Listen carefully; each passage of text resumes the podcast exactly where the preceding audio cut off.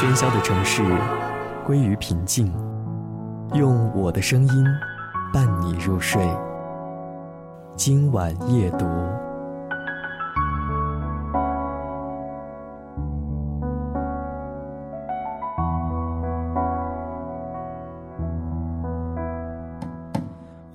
欢迎收听今晚夜读。今晚这篇文章的题目叫做《有目标的人在感恩，没有目标的人在抱怨》。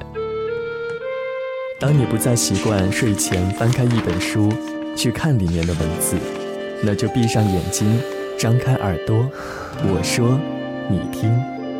今晚夜读，用我的声音陪你入睡。他们是对表兄弟，五年前一起结伴到北京求职。在一家饭店做服务员，领班是个工作很严谨的人。表兄弟刚来到店里的时候没有工作经验，很多常识都要领班临时去教。领班特别的生气，教的时候态度不是很好，经常大声的训斥他们。包厢里的餐具放的不规范了，上菜的速度太慢了，普通话说的太糟糕了，等等。表兄一生气就辞职了，说真是受不了领班的鸟气。还动员表弟一起辞职，表弟愁眉苦脸地说：“这个地方都干不好，咱们还能到哪里去呢？我看还是在这里待着吧。虽然每天挨训，但是好歹有份工作啊。”听表弟苦着脸说着这么没出息的话，表兄感到非常悲哀，觉得表弟太让他失望了。表弟继续留在饭店挨训，但是没过多久他就不挨训了，因为他进步得很快。主管批评的每个工作细节，他都能够及时改正。饭店不卖早点，中午十一点才开始营业，所以他们上午九点钟才开始上班。表弟买了台收音机，每天早晨五点多钟就偷偷的起来，然后躲在附近的一个公园里练习普通话。半年过后，表弟的普通话说得非常标准了，没有一点点方言的味道。表弟干服务生，当传菜员。做收银员，每项工作都干得非常的出色。他不想失去在饭店的这份工作，他想把这份工作干得非常完美。领班对这个不断追求进步的员工非常的欣赏。饭店的生意很好，两年后，老板在另一个地方开了个新店，领班当了店长，并提议老总提拔他当了新店的店长。表弟当了店长以后，想把这个喜讯告诉表哥。表哥从这个店里辞职后，先后找过六份工作，据说现在在一家快递公司跑业务。打他的手机居然停机了，表弟心里一沉，不知道发生了什么事情。晚上下班后，他到了表哥的住处，这才得知表哥已经失业有两个多月了，经济窘迫，手机也低价卖了。大夏天的，没钱买夏衣。就把以前的一套运动服用剪刀剪去了裤腿和袖管，然后用针线缝上毛边就当成了短裤短褂了。表哥见了他，就愤愤不平地骂起了那些曾经工作的单位，骂人家公司的管理人员不对，对他要求苛刻。默默地听完表哥的牢骚，表弟放下一千块钱，然后告诉表哥：“咱们是出来工作的，不是装大爷的。工作干不好挨批评，那是应该的。”少发牢骚，多干工作，比什么都重要。然后他走了。当他走出门的时候，表哥愤怒地说：“你是当上了店长，在我面前摆谱吗？我告诉你，我还不吃你这一套。”表弟愣了一会儿，摇了摇头，搭了辆出租车，黯然离去。老总经营有方，员工也很卖力，老总的生意有着很大的发展。表弟工作第五年的时候，老总的饭店已经从当初的一个饭店发展到有七家直营店的餐饮公司。表弟也从店长被提拔为副总。公司的副总还有一位，就是表弟刚打工时候的饭店领班。表弟从内心很感激这个当初以恨铁不成钢的表情不断教训他的人。由于他的不断批评，他才能在改正错误的过程中不断的进步。这几年中，因为工作繁忙，也因为职场的观念存在严重的分歧，表弟和表哥很少联系，倒是表哥来找过表弟几次，每次都是借钱和发牢骚。表弟总是淡淡的借钱给他，然后推脱说工作忙，让表哥先回去。不珍惜眼前的工作，总以为自己有很多条后路。其实，对于那些不敬业的人来讲，到哪个地方都不会受欢迎的。有目标的人在感恩，没有目标的人在抱怨，因为他会觉得全世界都欠他的。给人生一个梦，给梦想一条路，给路一个方向。跌倒了要学会自己爬起来，受伤了要学会自己疗伤。生命只有走出来的精彩，没有等待出来的辉煌。如果感到此时自己很辛苦，那告诉自己，容易走的都是下坡路，坚持住，因为你正在走上坡路，走过去你就一定会有进步。如果你正在埋怨命运的不眷顾，开导自己，命是失败者的借口，运是成功者的谦词。命运从来都是掌握在自己的手中，埋怨只是一种懦弱的表现，努力才是人生的态度。想说却还没说的还很多，咱这是因为想写成歌，让人轻轻地唱着，淡淡的记着。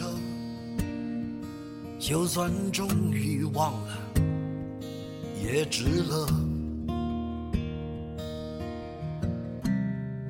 说不定我一生涓滴一念，侥幸汇成河。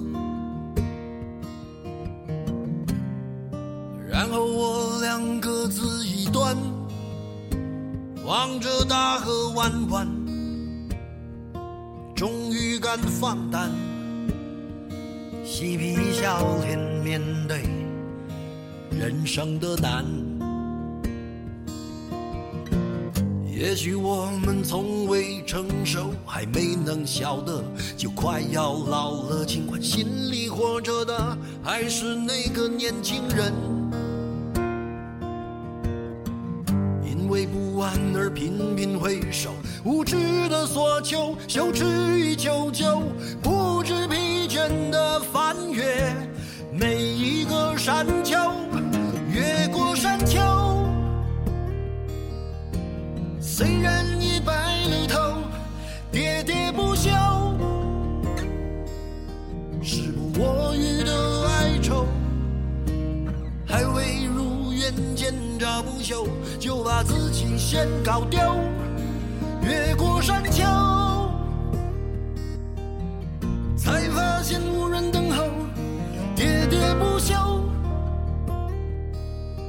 再也换不回温柔。为何记不得上一次是谁给的拥抱，在什么时候？我没有刻意隐藏，也无意让你感伤。多少次我们无醉不欢，人生太短，唏嘘相见恨晚，任女人把妆哭花了也不管。遗憾我们从未成熟，还没能晓得，就已经老了，尽力却仍不明白身边的年轻人。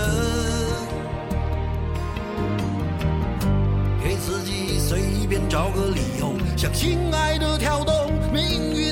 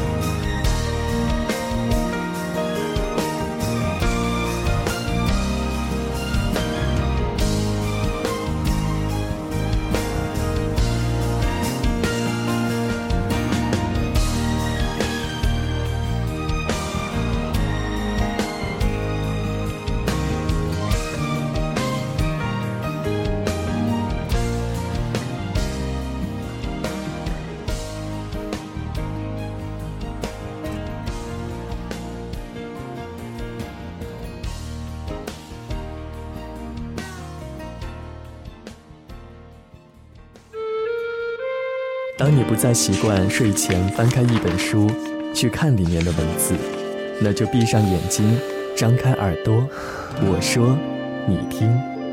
今晚夜读，用我的声音陪你入睡。